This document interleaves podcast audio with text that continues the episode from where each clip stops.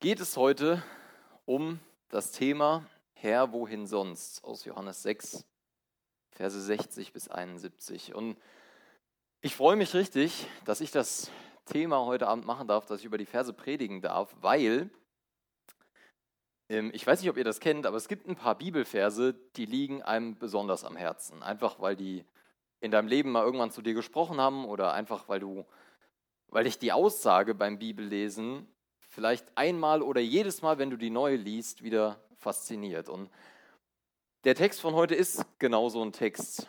Die Aussage, von der wir später lesen, ist genau so ein Text. Aber bevor wir einsteigen, bete ich mal.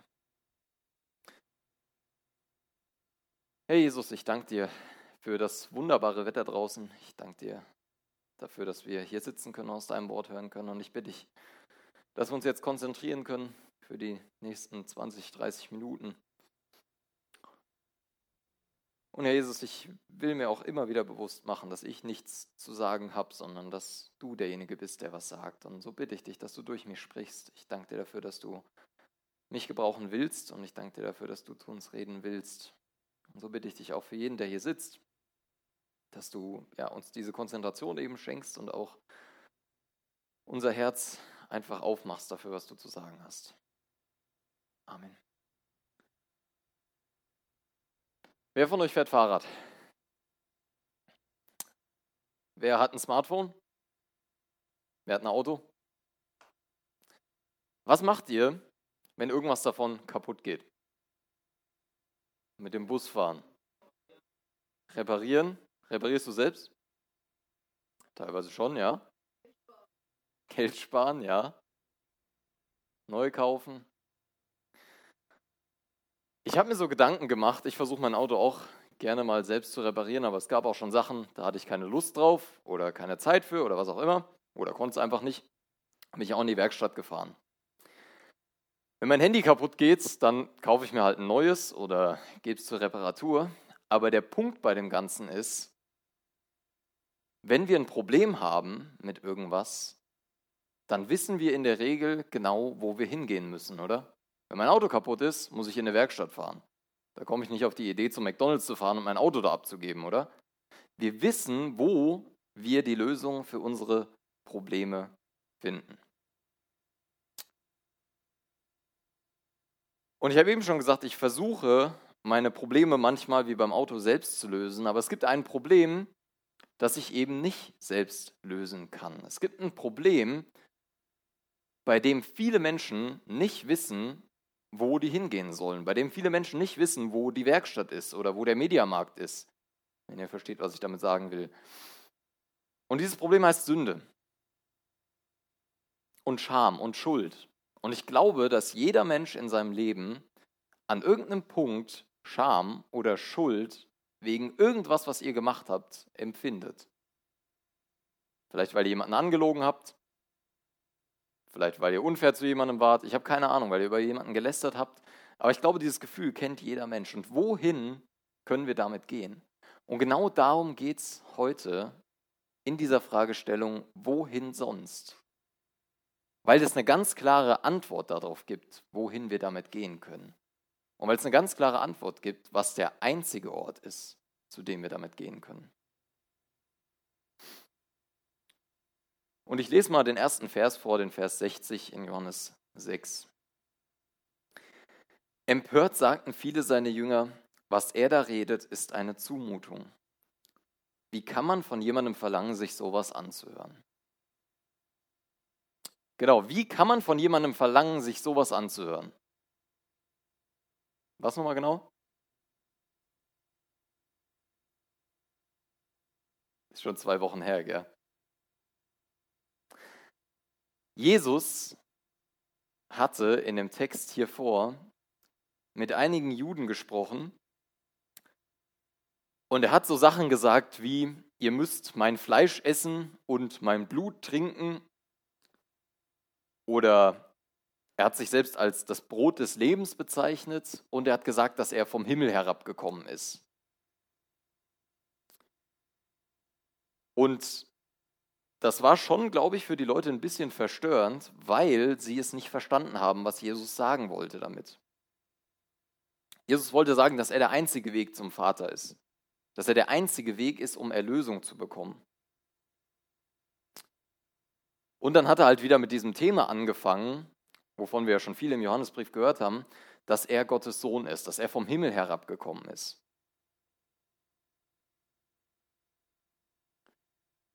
Und diese beiden Sachen, dass die Leute das gestört hat, dass Jesus gesagt hat, er ist Gottes Sohn und dass sie einfach nicht verstanden haben, was er überhaupt sagen wollte, das hat zu so einem Unverständnis geführt. Und dieses Unverständnis ist dann darin ausgeartet, dass die Leute gesagt haben, wer soll sich sowas anhören? Das kann man sich ja nicht anhören, was der alles von sich gibt. Und Jesus war sich bewusst, dass die Jünger über seine Worte empört waren. Vers 61, der erste Teil. Jesus wusste ganz genau, dass das, was er sagt, den Juden und auch einigen seiner Jünger, nicht, gefallen, nicht gefallen wird. Dass sie empört waren, wie es da steht. Und er hat es trotzdem gesagt. Jesus hat sich nie danach gerichtet, was die Leute hören wollten oder was die Leute sehen wollten, sondern Jesus hat immer die Wahrheit gesprochen und nichts anderes als die Wahrheit. Und wir lesen ganz oft, dass Leuten das nicht gefallen hat, was Jesus gesagt hat. Diese Pharisäer, die Schriftgelehrten, ganz oft hat Jesus mit denen diskutiert, weil denen das nicht gepasst hat, die Wahrheit zu hören. Und warum? Weil die Wahrheit manchmal hart ist, oder? Das tut manchmal nicht gut, die Wahrheit zu hören. Und warum tut es nicht gut? Weil wenn du die Wahrheit hörst, musst du eventuell was in deinem Leben ändern. Ähm, ich habe kenne jemanden, jetzt nicht so gut, aber ich kenne die Person und ähm, die hat mal eine Buchempfehlung bekommen von einem christlichen Buch und hat daraufhin gesagt, nee, das kaufe ich mir nicht, weil ich glaube, wenn ich das lese, müsste ich einiges in meinem Leben ändern. Und sowas zu hören macht mich schon ein bisschen traurig. Zwei Dinge dazu. Erstens, wer von euch schreibt E-Mails ab und zu? Ja, ihr lacht, ich weiß, E-Mails schreibt man heute nicht mehr so, aber spätestens, wenn ihr mal Bewerbungen abschicken müsst, müsst ihr das leider trotzdem machen. Kennt ihr so ein paar Dinge in E-Mails, die man niemals schreiben sollte? Ja. Beleidigung sollte man nicht schreiben, nee. Ja, dann besonders nicht. Ja. Ja. Die LG zum Beispiel, ja. Timo? Ja, den Mittelfinger auch besser nicht, ja. Es gibt diese paar Regeln, das ist alles richtig, was ihr gesagt habt. Und eine davon ist, könnt ihr euch mal merken, könnt ihr vielleicht noch was lernen, in E-Mails schreibt man niemals Worte wie sollte, könnte, würde, müsste. Wie nennt man das? Im Imperativ? Ich, sorry, ich Konjunktiv, ich bin echt schlecht in Deutsch. Das schreibt man einfach nicht. Warum? Weil das einfach ein bisschen so wirkt, als wüsstest du nicht, was du willst. Und das Gute ist, ich habe mir das irgendwann abgewöhnt, solche Wörter in E-Mails zu schreiben. Und noch viel besser ist, ich habe mir irgendwann abgewöhnt, könnte, würde, hätte, sollte zu leben.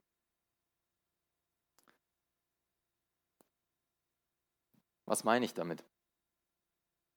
Die Wahrheit zu hören ist hart. Und ich habe mir einen Satz aufgeschrieben, viel zu oft müssten wir etwas an unserem Leben ändern, wenn wir zuhören würden, anstatt zuzuhören und was an unserem Leben zu ändern. Hab keine Angst vor der Wahrheit. Die Wahrheit zu hören ist nicht immer einfach. Und was an seinem Leben zu ändern, ist definitiv nicht einfach. Aber das ist das, was Jesus von uns möchte. Es gibt noch so ein Wort,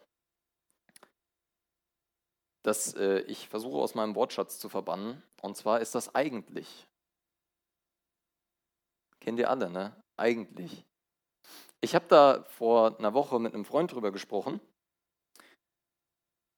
weil mir das da erst bewusst geworden ist, wie schlimm dieses Wort eigentlich eigentlich ist. Weil das Wort eigentlich sagt aus, eigentlich müsste ich was anderes machen. Und ich glaube, in unserem Leben ganz oft, wenn wir mit Sünde zu kämpfen haben, liegt das genau daran, dass wir eigentlich was anderes machen sollten, dass wir eigentlich was anderes denken sollten. Und da gibt es auch eine Geschichte, die Noemi hat eben von David gesprochen. Da gibt es auch eine Geschichte von David, wenn ihr die kennt, mit Bathseba. Der nimmt sich die Frau von einem anderen Mann und äh, schläft mit der, kriegt dann ein Kind und dann versucht er den anderen Mann umbringen zu lassen und so weiter. Das ist eine ganz schön tragische Geschichte. Und diese Geschichte fängt mit einem riesigen Eigentlich an. Und zwar, David ist König von Israel. Und dann steht da, im Frühling, wo die Könige in die Schlacht zogen, ist David in seinem Palast geblieben. Eigentlich hätte David in die Schlacht ziehen müssen. Eigentlich hätte er ganz woanders sein sollen. Aber er war nicht da. Und so ist ihm eben auch dieses Wort eigentlich zum Verhängnis geworden. Also hab keine Angst von der Wahrheit und üb dich da drin, nicht im hätte, könnte, sollte, würde eigentlich Land zu leben. Und der zweite Punkt ist Menschengefälligkeit. Wisst ihr, was das bedeutet? Auch so ein kompliziertes Wort, ja. Dass man sich Menschen anpasst, ja, und wofür?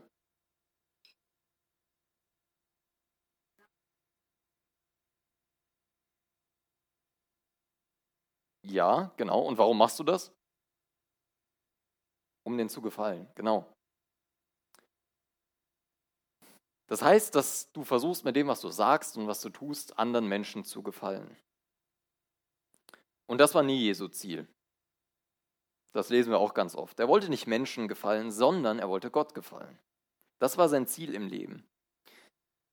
Und deshalb die Frage zu diesem, diesem Satz, Jesus war sich bewusst, dass die Jünger über seine Worte empört waren. Redest du die Wahrheit, auch wenn es anderen Leuten nicht passt? Redest du die Wahrheit mit deinen Freunden, auch wenn du genau weißt, das wird deinen Freunden nicht passen, aber du weißt, das ist gerade schlecht für die. Keine Ahnung. Rauchen, Drogen, was auch immer in euren Klassen vielleicht schon abgeht, Redest du die Wahrheit oder versuchst du Menschen zu gefallen? Lebst du dafür Menschen zu gefallen oder lebst du dafür Gott zu gefallen?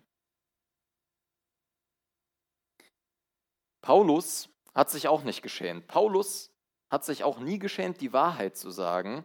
Und das schreibt er auch so, das ist übrigens mein Taufvers, in äh, Römer 1, Vers 16. Da steht, denn ich schäme mich des Evangeliums nicht, ist es doch Gottes Kraft zum Heil, jedem Glaubenden, sowohl dem Juden zuerst als auch dem Griechen. Ich lese mal weiter in Johannes 6, Vers 61 bis 64. Daran nehmt ihr Anstoß, fragte Jesus sie. Was werdet ihr sagen, wenn ihr den Menschensohn vom Himmel zurückkehren seht, dorthin, wo er vorher war? Der Geist ist es, der lebendig macht, das Fleisch ist dazu nicht fähig. Die Worte, die ich zu euch geredet habe, sind Geist und sind Leben. Aber es sind einige unter euch, die glauben nicht. Jesus wusste nämlich von Anfang an, wer die waren, die nicht glaubten, und er wusste auch, wer es war, der ihn verraten würde. Anstatt sich jetzt irgendwie zurückzuziehen oder zu schweigen, weil er eben Kontra bekommt für das, was er sagt, haut Jesus hier noch einen raus und sagt nochmal, wenn ihr mir das schon nicht glaubt und das empört euch schon, dann wartet mal ab, bis ich in den Himmel zurückfahre.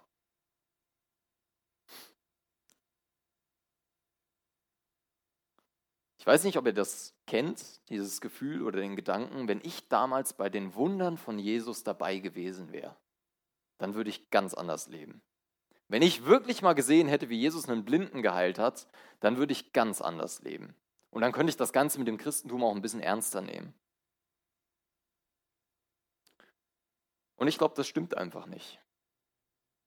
Weil wir es hier lesen. Die Jünger und alle, vielleicht nicht alle, aber einige, die dabei standen, haben Wunder gesehen. Die haben gesehen, wie Jesus Lahme wieder zum Gehen gebracht hat. Die haben Wunder gesehen und trotzdem muss Jesus die hier warnen. Und er warnt sie davor, dass ein Tag des Erwachens kommt. Er warnt sie davor, dass ein Tag kommen wird, an dem ganz deutlich wird, dass er wirklich aus dem Himmel gekommen ist und wieder zurückgehen wird. Nämlich der Tag, wenn er zurückgehen wird. Und wir wissen heute, dass der Tag später gekommen ist. Das können wir in Lukas 5, Vers 51 nachlesen. Lese ich jetzt mal nicht vor, steht da vorne. Haben wir übrigens auch Donnerstag letzte Woche gefeiert, Christi Himmelfahrt. Und heute sind wir in einer ganz ähnlichen Situation. Wir warten nicht mehr darauf, dass Jesus wie damals, auf, also als er auf der Erde gewandelt ist, dass er dann wieder in den Himmel herauffährt, sondern wir warten auf einen anderen Tag. Und die Bibel sagt über diesen Tag, dass Jesus wiederkommen wird und dass Jesus jeden, der ihn in sein Leben aufgenommen hat, mit sich in den Himmel nehmen wird. Und da steht auch, dass sich jedes Knie, egal ob eine Person an Gott geglaubt hat oder nicht, vor Jesus beugen wird. Da gibt es ein paar sehr schöne Lieder, die wir singen zu, zum Beispiel Löwe und Lamm oder äh, Auf ihm, Upon Him auf Englisch, wenn ihr das kennt. Und da singen wir eben genau das, dass jedes Knie sich beugen wird vor Jesus, ausnahmslos. Und an dem Tag wird jeder erkennen, dass Jesus recht hatte.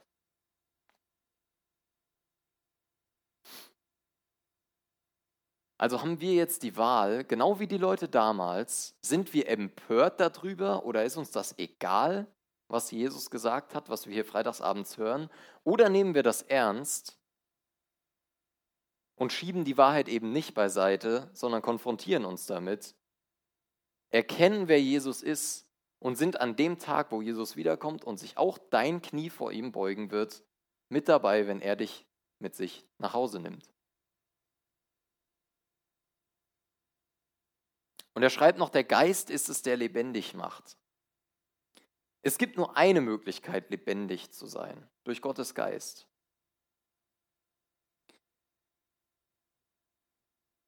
Und wir haben die Möglichkeit, echtes Leben in uns zu haben, wenn wir Jesus in uns haben. Und das ist eigentlich der Kern von diesem ganzen Abschnitt, den wir letztes Mal gehört haben. Es geht auch bei dem Brot des Lebens, es geht darum, hast du Jesus in dir? Weil das Leben alleine in Jesus ist. Und es wird noch krasser, wenn wir die nächsten Verse lesen, Verse 65 und 66. Er schloss mit den Worten, aus diesem Grund habe ich zu euch gesagt, niemand kann von sich selbst aus zu mir kommen. Es kann nur durch das Wirken des Vaters geschehen. Von da an zogen sich viele seiner Jünger von ihm zurück und begleiteten ihn nicht mehr. Wir brauchen nicht nur Jesus, um errettet zu werden, sondern es ist noch viel heftiger. Wir können alleine nicht mal begreifen, dass wir Errettung brauchen. Hier steht, dass nur wenn Gott uns das klar macht, können wir das erkennen, dass wir Errettung brauchen, dass wir kaputt sind und dass wir Jesus brauchen. Und als Jesus das sagt zu den Juden und zu seinen Jüngern, da ist jetzt dieser Schlussstrich gekommen für die. Da sagen die, das war jetzt genug, das war jetzt einer zu viel. Und wir lesen, dass viele seiner Jünger ihn verlassen haben. Und wenn du schon Christ bist, dann wird das in deinem Leben wahrscheinlich vorkommen, dass du von Menschen abgelehnt wirst. Dass du vielleicht von Menschen abgelehnt wirst, die dir nahestehen. Die Leute hier, die Jünger von Jesus, die sind mit dem rumgezogen. Wie gesagt, die haben das alles gesehen. Und ich stelle mir das nicht so einfach vor, wenn die Leute, die dich so gefeiert haben, auf einmal sagen, oh nee, Jetzt will ich eigentlich nichts mehr mit dir zu tun haben, das war jetzt eine Nummer zu viel. Aber das ist Jesus passiert.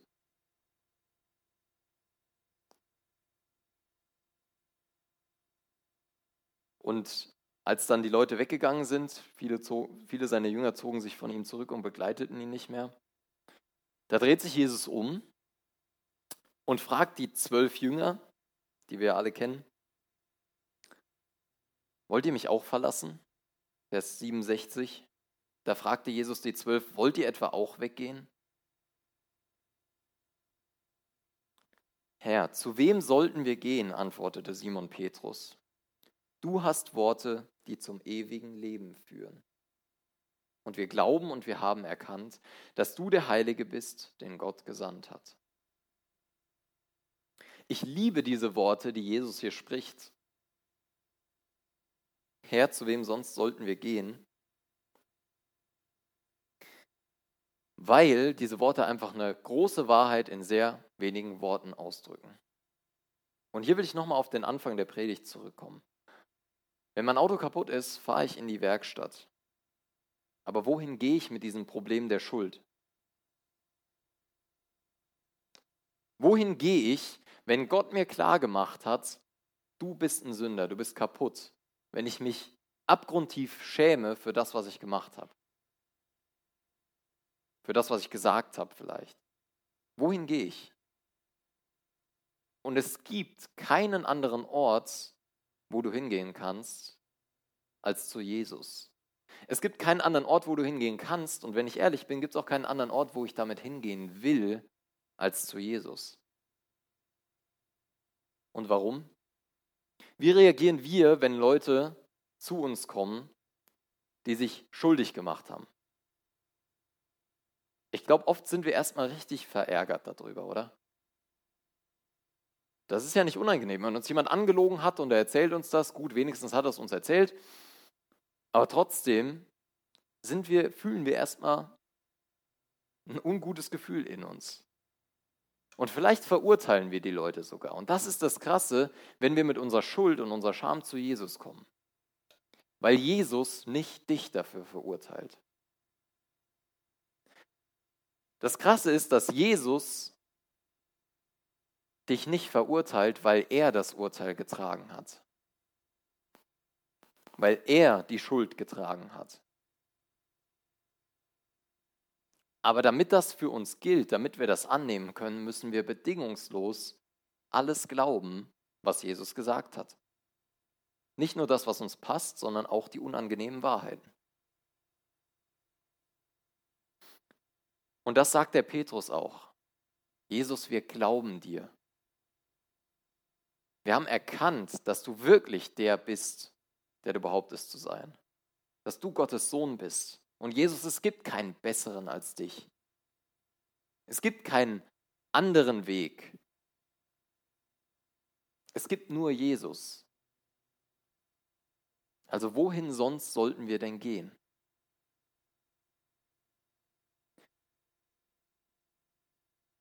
Daraufhin sagte Jesus zu ihnen, habe ich nicht euch alle zwölf erwählt, und doch ist einer von euch ein Teufel.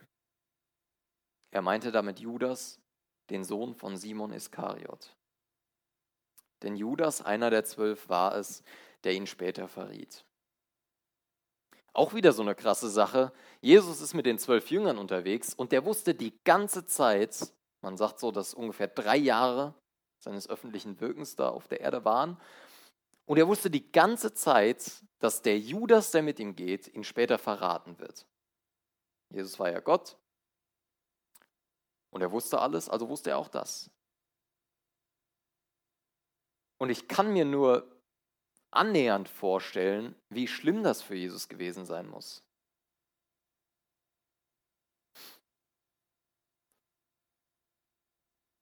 Jesus wusste von Anfang an auch, was auf ihn zukommt, dass der Tod am Kreuz auf ihn zukommt. Und er hat es trotzdem getan.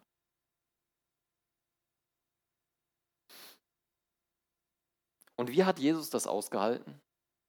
Wie hat Jesus den ganzen Mist ausgehalten, dass er wusste, er wird verraten, dass er wusste, er muss am Kreuz sterben, dass er wusste, er wird von Leuten verlassen werden und ganz am Ende sogar von Gott verlassen werden?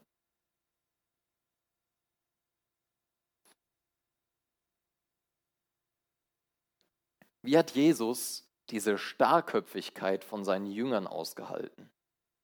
Jesus hat einmal zu seinen Jüngern gesagt, wie lange muss ich euch eigentlich noch ertragen? Wie hat Jesus dieses Unverständnis ausgehalten? Und die Antwort ist, Jesus hat das genau so ausgehalten, wie er meine Sturköpfigkeit, wie er meinen Verrat wie er meine Schuld, meine Sünde, mein Unverständnis und manchmal meine grenzenlose Dummheit in meinem Leben immer wieder aushält, weil er mich liebt. Und weil er auch dich liebt. Es gibt einen Vers in Hebräer, den habe ich jetzt nicht aufgeschrieben, Hebräer 12, Vers 2 ist es, glaube ich. Da steht, dass Jesus um der vor ihm liegenden Freude willen ans Kreuz gegangen ist. Um der vor ihm liegenden Freude willen. Jesus hat sich so sehr darauf gefreut, was danach kommt, dass Menschen wieder versöhnt mit Gott sein können und dass er zur Rechten des Vaters sitzen wird, dass er gesagt hat, und das mache ich. Er hat gesagt, das mache ich für dich. Jesus und Gott will dir eine Wahrheit ganz deutlich klar machen. Eine unbequeme Wahrheit. Und die unbequeme Wahrheit ist, du bist schuldig. Keiner hier im Raum kann von sich behaupten, dass er, wenn er stirbt, gerecht vor Gott stehen könnte. Das ist die Wahrheit, die Gott dir klar machen will. Aber das Gute ist, die Wahrheit kommt immer mit einer zweiten Wahrheit. Und zwar, dass für diese Schuld in deinem Leben bezahlt ist. Dass du dich nicht mehr schämen musst, weil du dir Pornos angeguckt hast. Dass du dich nicht mehr schämen musst, weil du über irgendwen gelästert hast.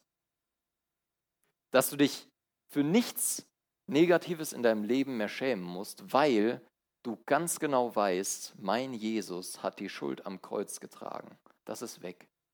Das ist vergeben. Ich bin versöhnt mit Gott. Und wenn du das angenommen hast, dann kannst du dir auch sicher sein, dass an diesem letzten Tag, von dem wir eben gesprochen haben, wenn Jesus wiederkommt, dass du einer von denen bist, die dabei sind, wenn Jesus wieder zurückgeht. Wenn Jesus in den Himmel geht. Und dann wirst du mit Jesus in den Himmel gehen und wirst die Ewigkeit da mit ihm verbringen. Was ist das denn für eine, für eine Aussicht? Was ist das denn für eine unverdiente Aussicht? Zumindest wenn ich in mein Leben gucke. Ich habe das nicht verdient. Und genau deshalb, wegen diesem unverdienten Geschenk, wegen dieser unendlichen Gnade,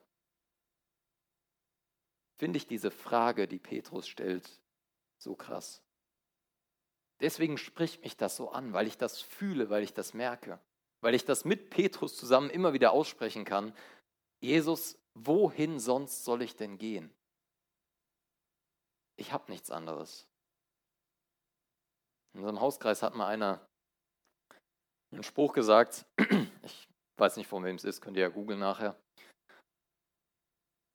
Wir sind allenfalls, bestenfalls Bettler, die anderen Bettlern sagen können, wo es was zu essen gibt. Das sind wir vor Gott. Wir haben nichts.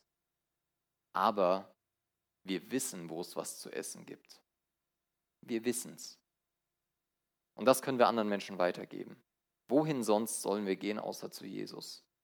Jetzt mal die letzte Folie noch. Ja. Die drei Fragen habe ich euch zum Abschluss mitgebracht.